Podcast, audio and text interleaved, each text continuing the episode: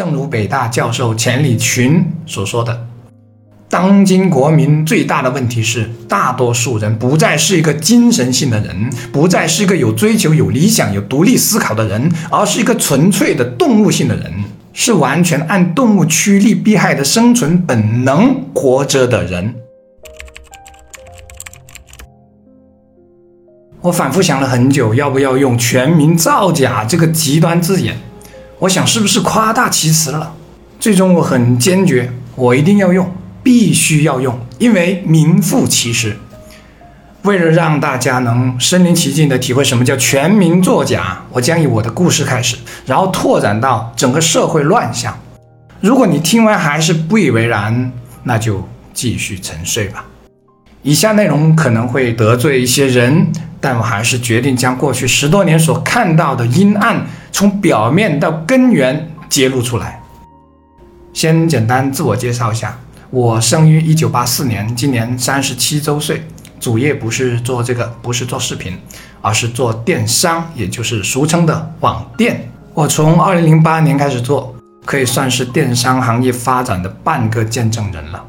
我们曾站在行业类目的最高峰，也就是第一名。也跌入过默默无闻的，连工资都发不起的低谷，而高峰总是那么短暂，低谷总是那么常见。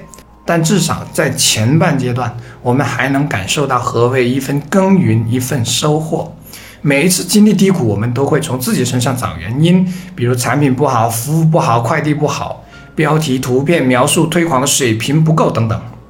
我们总会从这些因素下手去提升自己。可是后期。完全不一样了，产品、服务、快递不需要那么好，只需要会刷单就行，刷出销量，刷出好评。甚至我们看到过一家店是怎么从默默无闻刷到类目第一的，牛实在牛啊！真有钱，有钱连第一都买得到。这里会有两个问题，第一个问题，不都在刷吗？有什么好大惊小怪的？也不代表其他行业吧？何来全民作假呢？这个留待后面详细说明。第二，这些都只是个案吧？何以见得大家都在刷呢？我们先解决第二个问题，也就是到底刷单是不是个案？我们公司于二零幺七年将大本营从广州搬回了河源，之后我就融入了河源电商的圈子里。二零幺八年底，我组织了一次电商分享会，这是首次，也是人数最多的一次电商分享会。就是说，我们本地的，我是组织者，也是主持人。总之，在二零幺七年到二零幺八年期间，我接触了很多同行，除了一两位老板说过他们不刷单，其他都会刷单。有位做服装的老板说，他一年至少要刷掉一辆宝马，这是证明之一。第二个证明，电商分享会所讨论的主题当中，刷单始终是最受欢迎的。再者，我去广州参加专业的电商培训的复训时，也发现大家最热衷的话题就是怎么刷。第三个证明，我们多次向平台举报一些链接明显异常的数据，也就是长期存在非常明显的人工造假，可是平台无一处理。第四个证明，在后期招聘客服的时候，我发现简历不时会多出这一项有刷单经验，以前从来没有过。而且有些客服得知我们不刷单的时候，像是看见了外星人一样感到诧异。于是我就做了个决定，我在店铺置顶了一张醒目的图片，图片里大字写着：“以我身为人父的人格，以及我三十多年的生命担保，诚信经营，拒绝刷单。”这张图片足足挂了一年多。不但如此，我还写了一本长达五千多字的小册子。里面详细记录了我的草根起步和对刷单的痛恨，以及对社会问题的思考。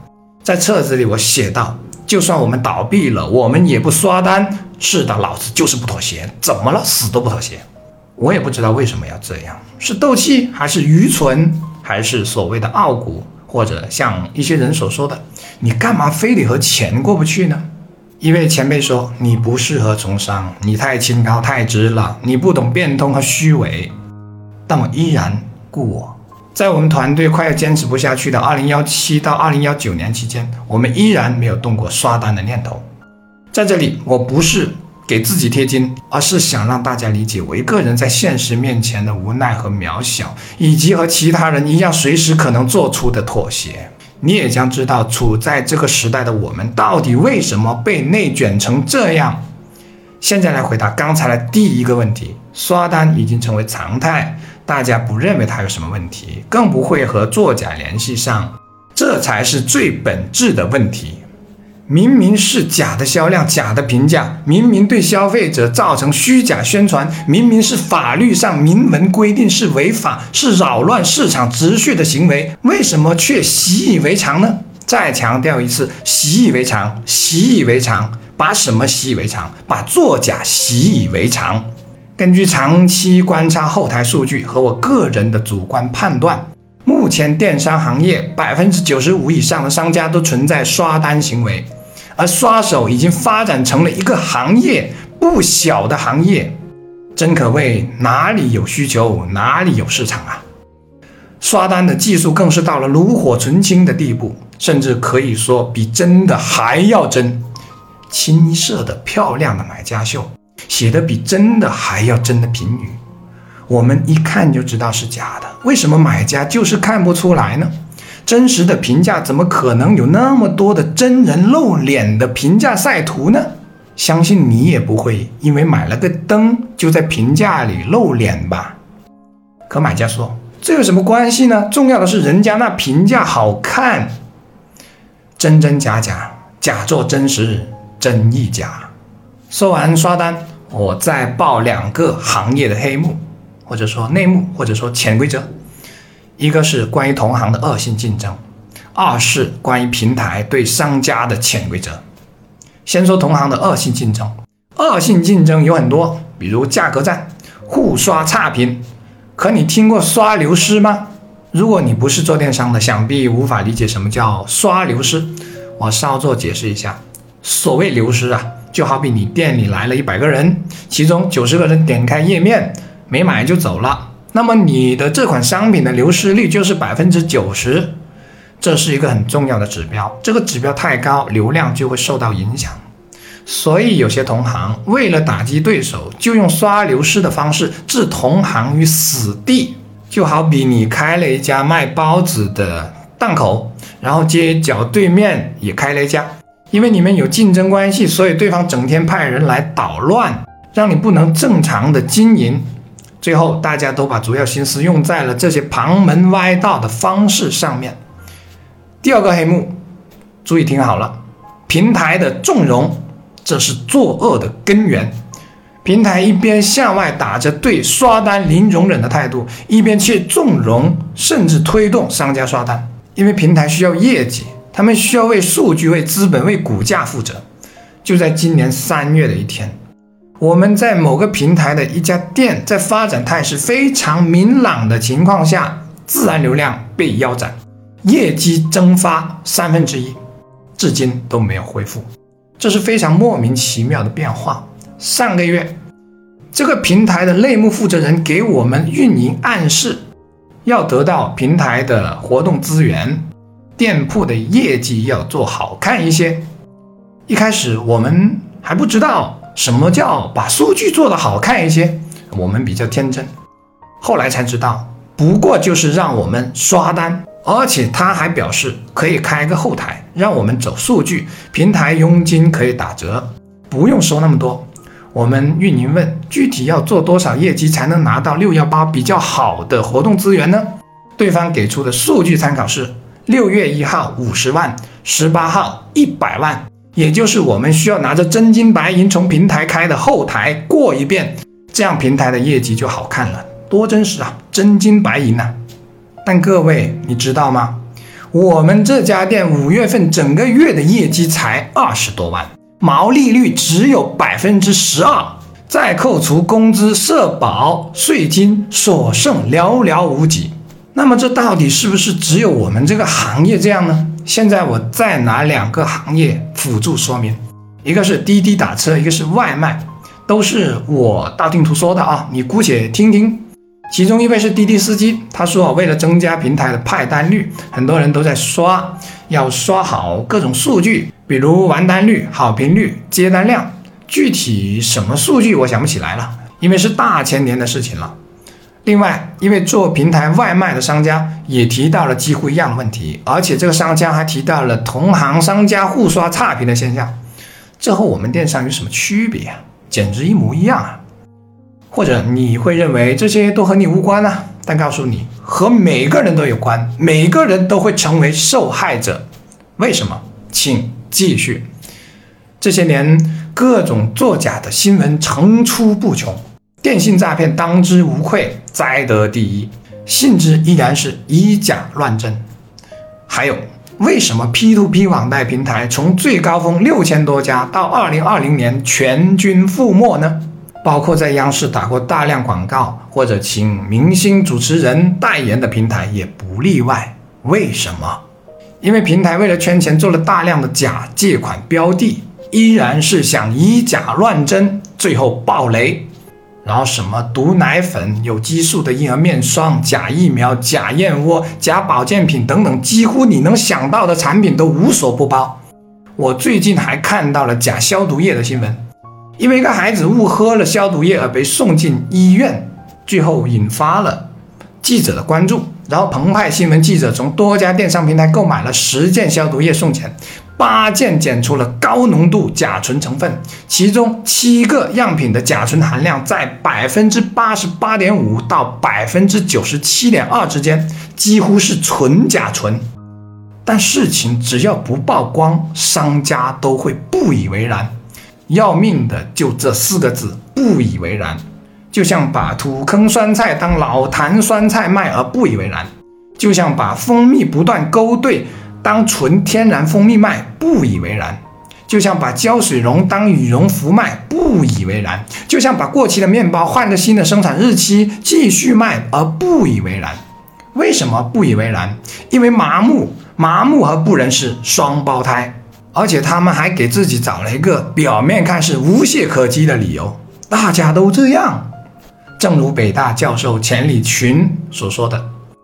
当今国民最大的问题是，大多数人不再是一个精神性的人，不再是一个有追求、有理想、有独立思考的人，而是一个纯粹的动物性的人，是完全按动物趋利避害的生存本能活着的人。在这里，肯定又会有人说了，这些都只是极端个案，你不要那么激动，不要那么认真。这就是沉睡的人，即便有几个人醒来喊几声，他们依然继续沉睡。反正事情还没发生在自己身上，心怀光明，坚持正义没错。但倘若对邪恶视而不见，那你光明和正义迟早不是会被侵蚀吗？难道君不见工商每次抽检某类商品时的合格率是高是低吗？君不见近些年多少大的一线品牌出问题吗？在中国的现代商人眼里，资本就是一切。为了资本，为了钱，可以没有灵魂，没有原则，没有底线，甚至连孩子都下得了手。这还叫人吗？还叫中国人吗？可到底怎样才叫中国人？只是一本户口吗？一份档案吗？在我们没有做好充分的心理准备的时候，在我们心中还没有信仰的时候。吹着所谓解放个人、解放自由、崇尚资本的西方文化，就源源不断的输入了我们国家，然后我们社会有如建设一幢好看的高楼一样，而不管它的地基有多结实，恐怕既是覆巢之下焉有完卵，又是白沙在涅与之俱黑。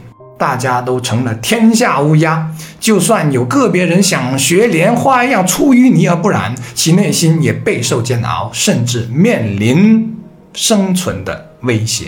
是妥协还是坚守自己的原则？内外交困。我们没有信仰，不信天堂，不信地狱，不信因果，不信报应，不信天作孽犹可为，自作孽不可活。我们源远流长的传统文化几乎处于断流状态，成为了讲堂上才能听到的知识，而不是人们的价值观。什么君子爱财，取之有道，不管了，有钱就行；什么穷不失意，达不离道，不管了，有钱就行。因为他们认为这些什么道德、什么信仰、什么原则的东西没用，不能当饭吃，钱才有用，似乎钱就可以换来一切。正如我一位管着三百多名员工的同学所说的那样，你要知道，每个人心中都有一个价，他不为所动，是因为价位没到。我认同，因为大部分人的人性是经不起考验的。五十万不够，那就一百万私了呗。有人说这是法治缺失造成的，是的，但仅仅是这样吗？法者尽于已然之后，难道我们要把所有的人间悲剧都要经历一次吗？难道刷单不是明文规定是违法的吗？在我们社区最大的十字路口的屏幕上面，赫然写着几个字：刷单是违法的。可是有用吗？喊了数年的打击刷单，有起到一丁点的效果吗？监管到底在哪里？作为在这个行业做了十四年的我来说，没有一点用都没有，反而更加疯狂。我们只闻口号，从不见监管。平台和商家已经成了同流合污的一伙，他们不以这样的事情为耻，还对商家说：“你要做点业绩呀，把坑产做上去。”大批培训机构把这种原本应该感到可耻的事情当成了培训的重点内容，这已经到了何种程度啊？恬不知耻，本来是用来骂人的话，可却成了全民见怪不怪的共识。礼义廉耻，国之四维，四维不张，国乃灭亡。我们终归会自食其果的，还会把这个全民作假的风气延续在我们后代身上。让他们也成为受害者，这是我们这一代人的传承。弄虚作假、图方便、走捷径，永远都将就，认为差不多就可以的精神传承，不知廉耻的精神传承。人而无信，不知其可也。现在是人而无信，哪里都吃得开，还可以开堂讲课，继续教人怎么走旁门歪道。这是何等的价值观扭曲！我们学着西方国情才能使用的文化，丢掉了最重要的根，迷茫、焦虑、内卷、厌倦、空虚充斥着整个社会，然后把头埋在手机里，好像一切都和自己无关一样。相信看到这里，很多人都会问：那怎么办呢？大多数人醒了再说吧。只有大多数人醒来了。能坚持做好自己，并知耻而后勇，对邪恶坚持说不了，群体监督才会有效，才能长远解决问题。十四年前，我二十三岁，那一年我还单身，在那时的我看来，世界一片美好，未来充满希望。四年前，我三十三岁，已经有了两个孩子。那一年，我把诚信经营、拒绝刷单挂在了店铺最显眼的位置上。但是没有起到任何作用，甚至被人嘲笑。对，嘲笑坚持诚信的人反而被嘲笑。没错，你就是不懂变通的一根筋，迂腐书呆子，死读书不会与时俱进。今年我三十七岁，我还要再呐喊一次：中国人醒醒吧，别再睡了。但我知道，就算声震寰宇，也叫不醒那些装睡的人。所以只好用孔夫子的话安慰自己：“德不孤，必有邻；海内存知己，天涯若比邻。”邻居你好，谢谢你能看到这里，我是谢明宇，下期见。